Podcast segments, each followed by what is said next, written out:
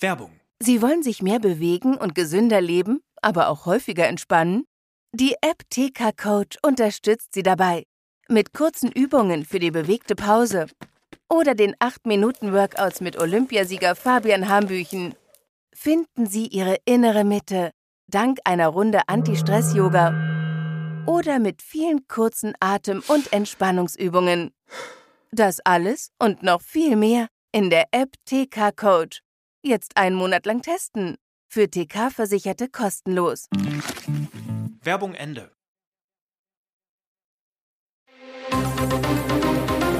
Das Bild News Update. Es ist Samstag, der 4. März und das sind die Bild meldungen Erstes Foto nach Demenzdiagnose. Ein Kaffee mit Kumpels. Allein würde Bruce Willis das nicht mehr schaffen. Vier-Augen-Gespräch im Weißen Haus über die Ukraine. Biden und Scholz besprechen Strategie für zweites Kriegsjahr. Vorentscheid zum Eurovision Song Contest. Lord of the Lost tritt für Deutschland an. Für seine Fans ist es ein schwerer Schlag, für seine Familie eine Riesenherausforderung. Bruce Willis ist nicht mehr derselbe. Die Tage des unbezwingbaren Draufgängers John McClane, als unverwundbarer Superheld David Dunn oder als Schwertschwinger Butch sind gezählt. Schauspielstar Willis hat Demenz. Die Diagnose schockierte vor wenigen Wochen die ganze Filmwelt. Schon Anfang 2022 machte Willis eine Aphasie-Erkrankung öffentlich und beendete damit seine Filmkarriere. Doch die mit Sprachstörung einhergehende Krankheit wurde schlimmer, ist mittlerweile zur frontotemporalen Demenz fortgeschritten, wie Willis Familie bekannt gab. Jetzt das erste Foto des Superstars seit der Diagnose im Februar. Fotografen trafen Willis im sonnigen Santa Monica bei Los Angeles. Mit dabei zwei Freunde und drei Becher Kaffee. Bruce wirkt in seinem Pulli-Outfit mit Mütze entspannt. Doch klar ist auch, allein kann man ihn wohl nicht mehr ins Café lassen. Seine Kumpels passen liebevoll auf ihn auf, kümmern sich um Bruce. Tragisch, die Krankheit ist weder heil noch therapierbar. Trotzdem kann Bruce auf seine Familie zählen. Es war das geheimste Treffen, seit Olaf Scholz Kanzler ist. Am Abend des 3. März traf er US-Präsident Joe Biden zum vertraulichen Vier-Augen-Gespräch im Weißen Haus. Mindestens zwei Stunden hatte der mächtigste Mann der Welt dafür in seinem Terminkalender freigeräumt. Nach der Begrüßung, bei der Journalisten dabei sein durften, mussten alle Bidens Arbeitszimmer das Oval Office verlassen. Ohne Ausnahme, auch die Berater, Sprecher, Bodyguards blieben vor der Tür. Öffentlich unterstrichen US-Präsident Biden und Kanzler Scholz die gemeinsame Unterstützung für die Ukraine. Die Botschaft der Regierungschefs, wir arbeiten im Gleichschritt zusammen, um der Ukraine höchst wichtige Sicherheitsunterstützung zu liefern, sagte Biden an der Seite von Scholz. Der Kanzler betonte, die transatlantische Partnerschaft sei wirklich in einem sehr guten Zustand. Mehr drang von dem Treffen nicht nach draußen. Biden und Scholz haben darüber gesprochen, die Ukraine humanitär, wirtschaftlich und politisch zu unterstützen, teilte das Weiße Haus in einer knappen Erklärung mit.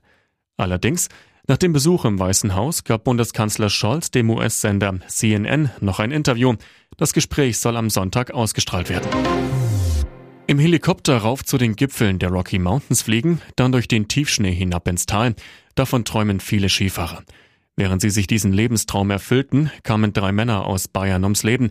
Eine Lawine riss Klinikmanager Thomas K., Schwiegersohn Henning F. und Jugendfreund Christian A. nahe Invermere in den Tod. Freunde und Familie in ihrem Heimatdorf Eging am See sind geschockt. Hier wohnten die beiden älteren Verstorbenen. Der Jüngere wollte hier ein Haus bauen. Wir sind alle tief bestürzt. Bei uns kennt doch jeder jeden, sagt Egings Bürgermeister Walter Bauer zu Bild. Die Hinterbliebenen sind am Boden zerstört. Wir versuchen zu helfen, wo wir können. Anfang der Woche waren die Skifahrer nach Kanada aufgebrochen. Das Unglück geschah am Mittwoch um 12 Uhr Ortszeit.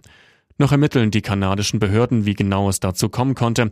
Laut lokaler Medien war es bereits das sechste tödliche Lawinenunglück in der Provinz British Columbia seit November 2022. Die Band Lord of the Lost hat am Freitagabend in Köln den Vorentscheid für den Eurovision Song Contest gewonnen. Die Rocker aus Hamburg überzeugten die Jury aus Experten und dem Publikum mit ihrem Song Blood and Glitter. Sie treten am 13. Mai in Liverpool in England mit der düsteren Nummer für Deutschland an. Beim Vorentscheid in Köln trat Lord of the Lost in knallroten Glitzerkostüm auf, lieferte den Zuschauern eine spektakuläre Feuershow. Bei der Jury sprang der Funke aber zunächst nicht über. Nach ihrem Auftritt bekamen sie von den Experten aus acht Ländern nur 43 Punkte, landeten auf Platz 5. Doch das Online-Publikum war Feuer und Flamme. schenkte Lord of the Lost 146 Punkte. Frontsänger Chris Harms konnte auf der anschließenden Pressekonferenz sein Glück kaum fassen. Wir fahren zum ESC und einen Monat später mit Iron Maiden wieder nach Liverpool. Wir sind vollkommen geflasht. Das Nachsehen beim Vorentscheid hatte Ike Hüftgold. Der Schlagerstar galt lange als Favorit, landete am Ende aber mit 111 Punkten nur auf dem zweiten Platz. Sonderbehandlung für Lewis Hamilton. Vor dem Formel 1 Saisonstart morgen in Bahrain mussten die zehn Teams bestätigen, dass ihre Fahrer keinen Schmuck oder Piercings im Auto tragen. Taten alle, bis auf Mercedes. Die Silberpfeile bestätigten dies nur für George Russell, nicht aber für ihren Rekordweltmeister. Grund? Der Brite kann seine beiden Nasenpiercings aus medizinischen Gründen nicht entfernen. Bereits in der vergangenen Saison bekam er deshalb vom Weltverband eine Ausnahmegenehmigung. Denn die Stellen entzündeten sich immer wieder.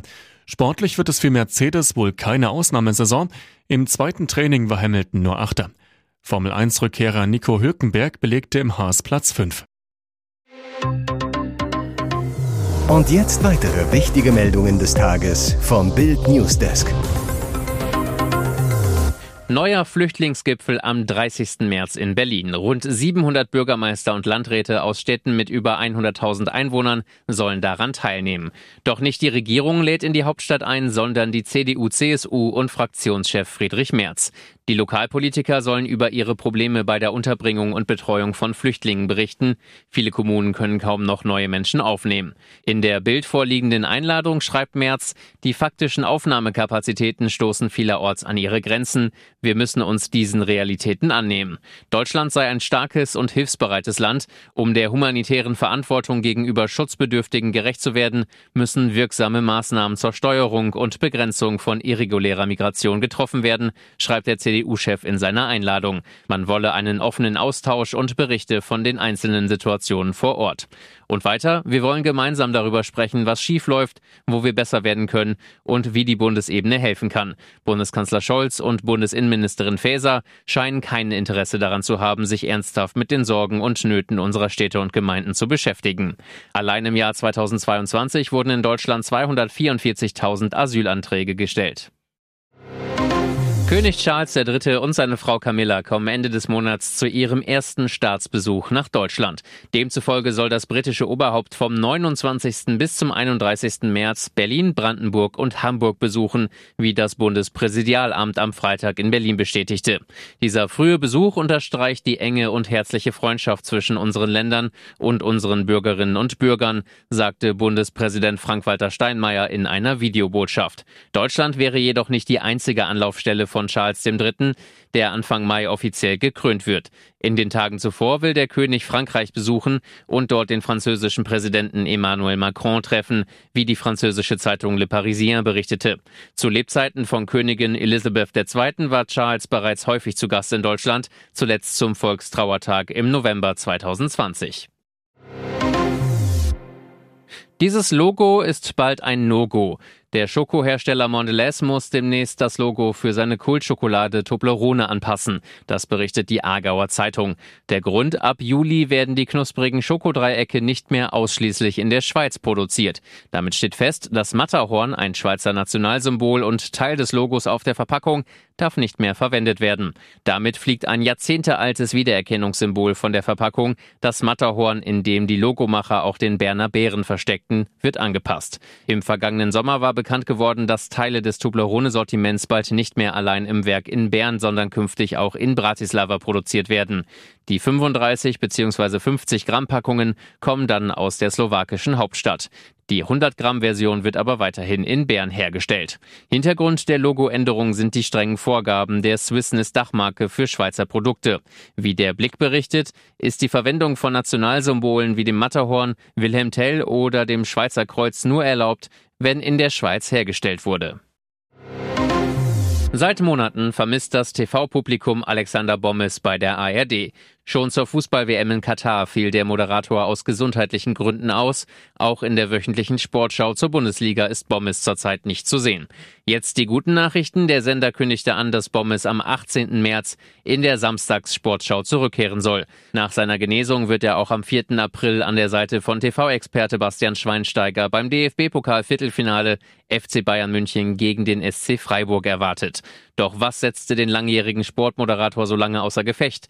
Bild weiß aus seinem engen Umfeld, dass Bommes im vergangenen Jahr an Corona erkrankte, trotz vierfacher Impfung. Der frühere Handballspieler soll immer noch schwer mit den Folgen, also mit Long-Covid kämpfen.